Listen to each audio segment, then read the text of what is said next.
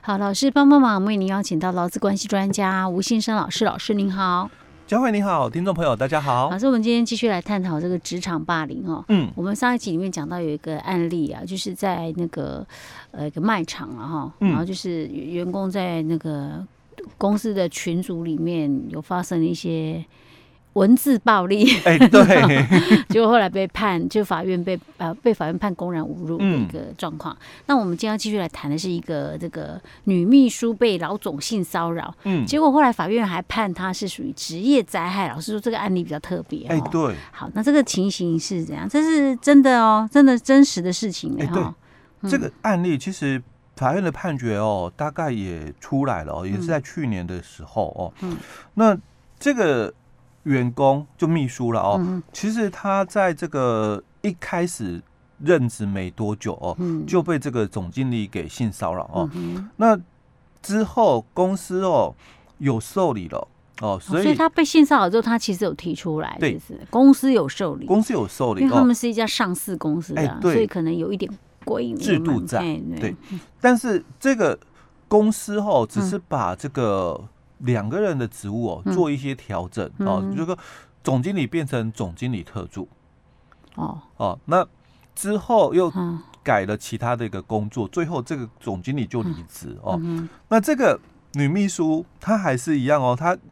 虽然哦这个总经理哦降为这个总经理特助，但是哦两个的一个工作的一个场合啦。还是在同一个空间里面哦，还是在同一个位置，同一个部门哦。哎，对，在同一个空间里面哦，所以还是一样会遭到他的一个性骚扰的部分。是哦啊，所以这个人这么嚣张的，对，就是因为已经被投诉还这样，就是因为说好像没有受到太严厉的一个处分了哦，所以这个性骚扰的这个总经理哦，他只是变成特助嘛哦，所以他的。有些的权限依然还在哦，搞不好只是换个名称而已，实际上做的事情可能都还一样。哎，对，人家讲的嘛，地下总经理还是他了哦，所以他觉得哦哦，就是我好像没有受到什么处分哦，所以后来的行为就又越夸张了哦，所以他还是继续对这个秘书性骚扰。对，所以。秘书哦，他才一直就是持续的，就是在接受这个治疗哦。嗯、那到最后哦，就是他在这个门诊的一个记录里面哦，嗯、有提到的，就我被上司。性骚扰哦，所以造成说他有这个职场恐惧症哦，就他觉得他每天上班是一个压力哦，所以造成最后就变成重度忧郁症哦，所以在他的一个门诊的一个记录里面哦，是有清楚谈到这一些地方的哦，那所以法官也是依据这一样的一个门诊记录哦，就是他的那个病例记录里啊，有提到这个。哦，所以法官觉得说，那这个是属于职业灾害。嗯、哦，那既然他是职业灾害喽，嗯、所以当后来啊，公司也把他给免职了哦。至于说这个免职哦是怎样的一个原因呢？哦，我我没有再特别去了解了哦。嗯、但是因为他在职业灾害的医疗期间哦，所以法官就讲了，那依照劳基法十三条的一个规定哦，那我们解雇保护两个。一个就是劳基法的五十条，就是产假期间的女工哦，在这个产假期间哦，这个解雇无效。还有第二个就是五十九条的，只在医疗期间的只在劳工哦，一样这个解雇无效哦。所以法官讲喽，那这个雇佣关系存在哦，所以这个公司哦必须哦赔付哦。那这个是我们大概哦很少的一个案例啊，就是性骚扰这。会被判这个职业灾害的哦，嗯、但是这个哦也是哦一样，又是跟我们的这个职场霸凌哦，嗯、也是有一点点的这个雷同哦，因为主要哦职场霸凌的一个部分哦，我们强调的哦，什么是职场霸凌？因为在我们的这个职业安全卫生法里面。他并没有去解释到哦，什么是职场霸凌哦，他是有强调的，就是说，在我们的职业安全卫生法第六条的这个第二项的第三款提到，他说，这个雇主对于下列的一个事项，应该要妥为规划以及采取必要的安全卫生措施哦，所以他就谈了第三款的部分，说执行职务因他人行为遭受身体或精神不法侵害的预防。哦，所以这个就是我们常讲的，就是职场霸凌的防治哦。那我们之前也在节目里面哦谈到，就是说，其实，在我们治安法里面有四大计划哦。嗯、那四大计划主要的就是第一个计划就是职业安全卫生管理计划哦。嗯、那另外三大计划都是指什么？都是指我们治安法第六条第二项里面的哦。那第二个、嗯、第一个就谈到的是我们的这个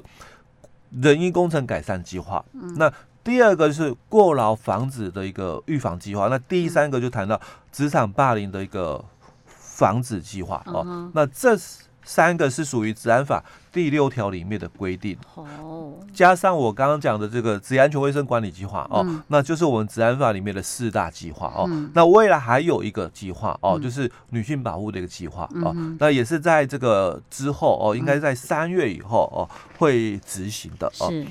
所以，我们一般企业不要把它当做只是好像应付了事。哎，对，嘿，因为现在的这个劳工的一个权益哦，嗯、那越来越重视了哦。嗯、那尤其再加上我们已经经过一年的这个劳动事件法的一个洗礼哦，那以前我们没有自己的这个劳动法的诉讼程序嘛，嗯、但是我们去年一整年哦，哦，我们已经有处理过很多的这个。劳动诉讼的一个样态了，而且都是用我们自己哦劳动法的一个诉讼程序哦来审理哦，嗯、所以当然我们这个劳工的一个权益哦越来越受到一个重视的一个部分哦，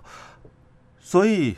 法规的一个东西不要再只是应付了哦，因为很多的这个劳工的一个意识哈都逐渐抬头，他也知道说哈要慢慢的哦去争取自己的权益哦，当然。